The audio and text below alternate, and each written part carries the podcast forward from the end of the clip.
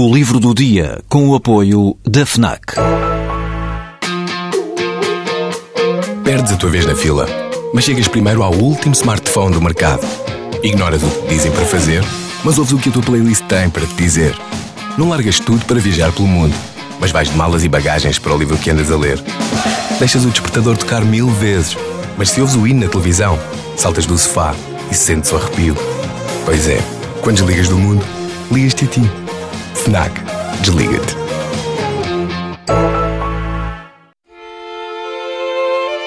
O escritor russo Evgeny Zamyatin ficou conhecido sobretudo por um livro, Nós, um romance distópico escrito no princípio dos anos 20 do século passado sobre uma sociedade aparentemente perfeita, mas na realidade totalitária. Uma metáfora precursora do célebre 1984 de George Orwell, que antecipava já, poucos anos depois da Revolução Russa, aquilo que viria a ser a sociedade soviética, primeiro sob Lenin, depois comandada por Stalin.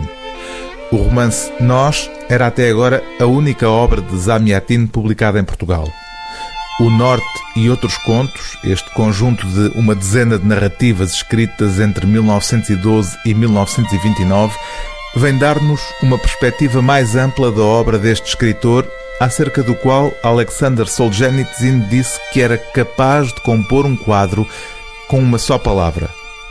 No conto que o título deste volume destaca, O Norte, a luz elétrica surge como a influência exterior que ameaça a estabilidade de uma pequena aldeia longe de tudo, acabando por pôr em causa também o amor entre os dois protagonistas. Ela, obcecada pela natureza, ele, um pescador obcecado pela ideia do progresso que iluminaria as trevas rurais, as trevas de um mundo ancestral. Zamyatin começou por apoiar a Revolução de Outubro mas foi-se tornando cada vez mais crítico, tendo mesmo sido impedido de publicar o que escrevia e acabando por se exilar em 1931.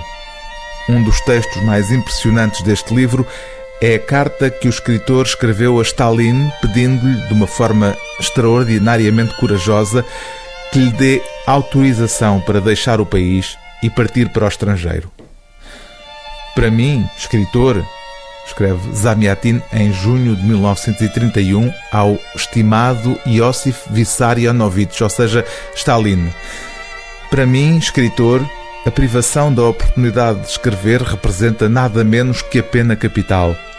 E a situação que acaba de se criar impede-me de continuar o meu trabalho, porque nenhum labor artístico é possível numa atmosfera de perseguição sistemática, intensificada de ano para ano. O livro do dia TSF é O Norte e Outros Contos, de Zamyatin, tradução de Nina Guerra e Felipe Guerra, edição Antígona.